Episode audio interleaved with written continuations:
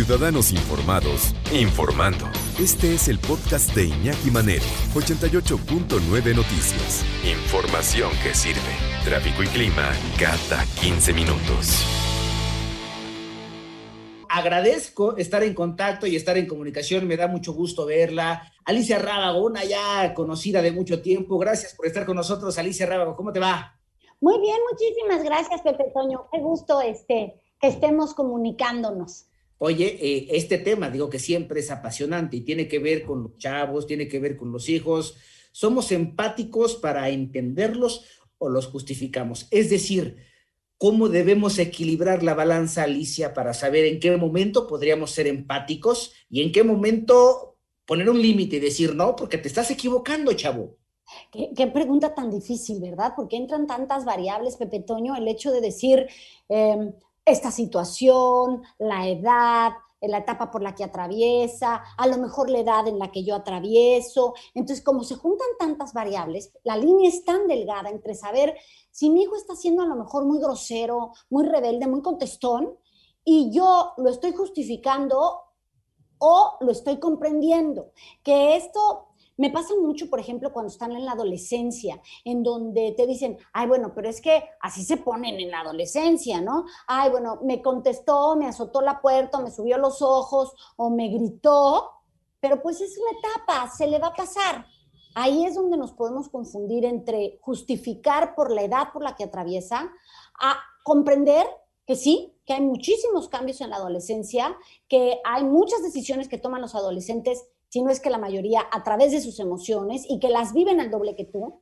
Y otra cosa es decir, a ver, entiendo lo que estás viviendo, pero a mí no me puedes faltar al respeto, ni a mí ni a nadie. Entonces, comprendo que te haya enojado, frustrado, este, puesto furioso tal situación, pero yo no tengo por qué aguantar ni que me azotes la puerta, ni que me grites de groserías, ni que creas que es correcto pegarle a tu hermano o encerrarte en tu cuarto tres días y no hablar con nadie. No, ahí es donde tenemos que ser muy claros. O sea, ¿cómo puede ser esto, Pepe Porque además los que nos vienen escuchando, pues dirán, uy, me ha pasado, se peleó con el hermano. ¿no?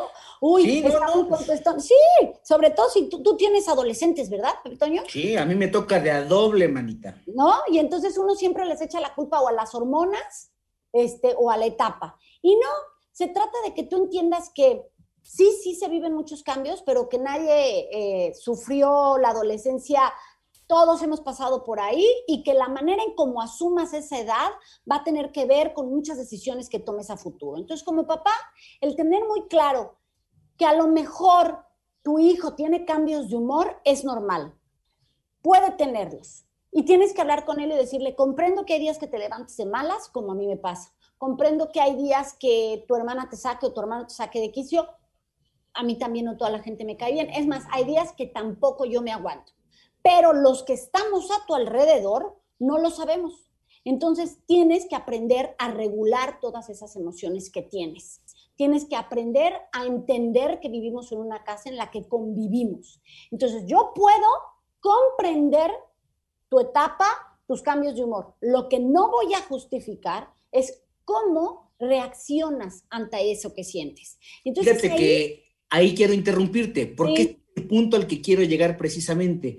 Nosotros como adultos, porque además nos convertimos en formadores, estamos formando personas que más adelante van a tomar decisiones. ¿Cómo podemos, querida Alicia, distinguir un momento de la vida de los adolescentes en donde precisamente por ese cambio hormonal están tan irritables o de repente sí se están pasando? Te voy a poner un tip que en estos momentos se me ocurre, que además me parece súper práctico, súper útil y que ojalá que a la gente que nos escucha, que nos los hagan saber, a ver si les puede funcionar y que creo que yo lo apliqué muchas veces.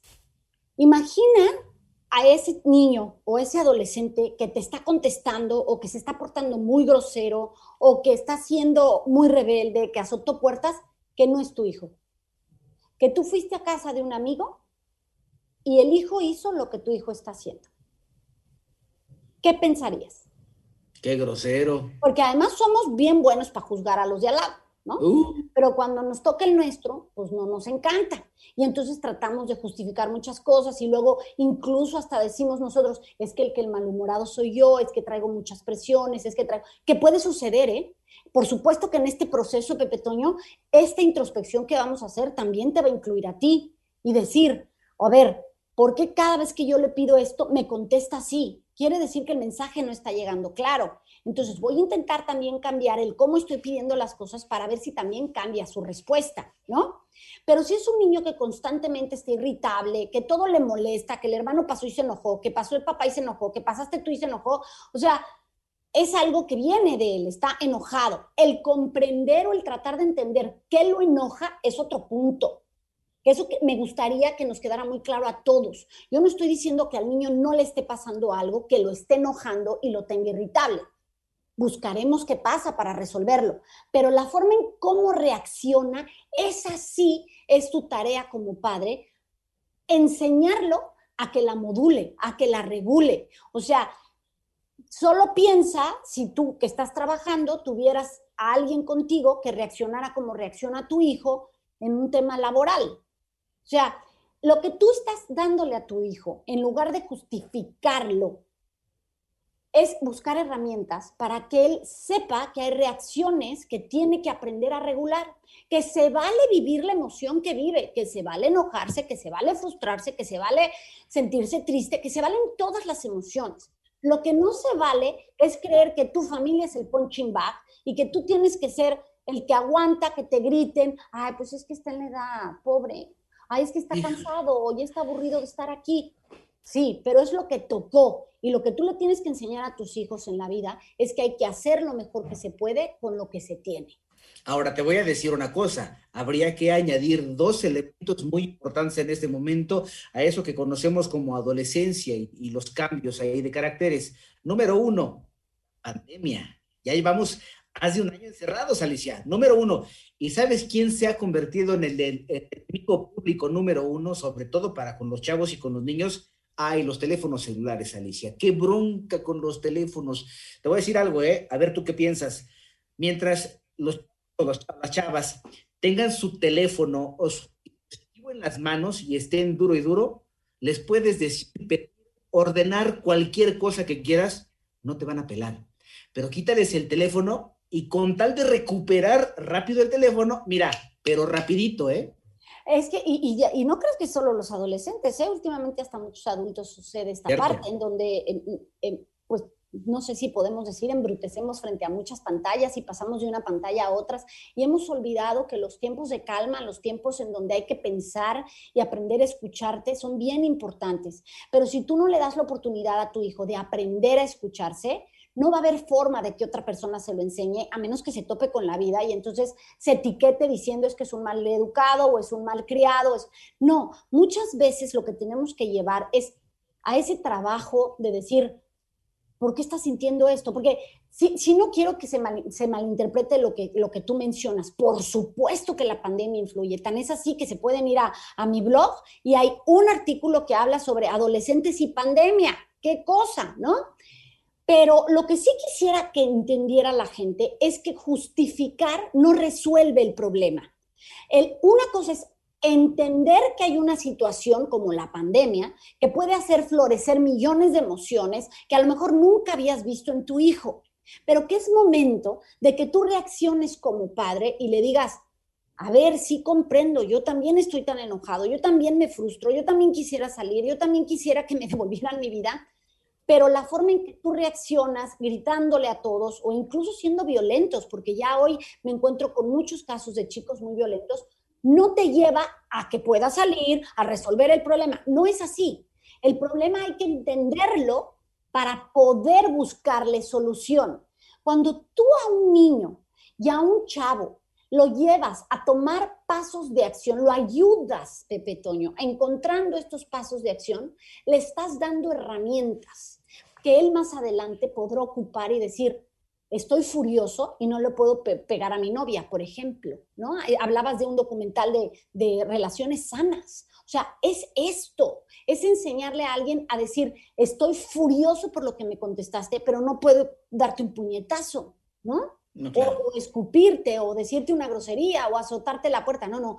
Tengo que aprender a regular mi emoción, a saber por qué me está sucediendo esto, y entonces buscar cómo resuelvo esto que siento. Y para mí uno de los grandes problemas con, con los que me topo es que cuando hablo con padres, el error viene en cuando me explican la situación, me la justifican, justifican, está así porque como lleva tanto tiempo encerrado, pues se desespera y me contesta. No, no, no. Está bien que esté desesperado, pero lo que no está bien es que se desquite contigo. Ahí es donde es la diferencia. Es como si tú dijeras como mamá, pues yo ya estoy harta de hacer la comida y entonces a todos me los cacheteo. Pues no, o sea, una cosa no va con otra. Es lo en que, todo caso, lo que quisiera yo Exacto. No, es, es, que tenemos que buscar un equilibrio porque si no lo que estamos formando con estos jóvenes o con estos niños y, eh, si, me equivoco, me corriges, aunque ya no me va a dar tiempo, pero bueno, probablemente yo me equivoque, pero si no ponemos remedio a tiempo, estás formando futuros delincuentes o patanes que al rato le van a hacer caso absolutamente a nadie y no se van a soportar ni siquiera ellos mismos. ¿Dónde podemos encontrarte tus redes sociales, Ali, antes de que nos gane el tiempo? Eh, Alicia Rábago en todas las redes y en mi Instagram, edúcalos para que los demás los quieran. Así me encuentran, Alicia Rábago, búsquenme y si puedo yo ayudar, con muchísimo gusto, Pepetón. Siempre un gusto platicar con ustedes para que nos des luz en estos temas, Alicia. Pues a tus órdenes. Muchísimas gracias.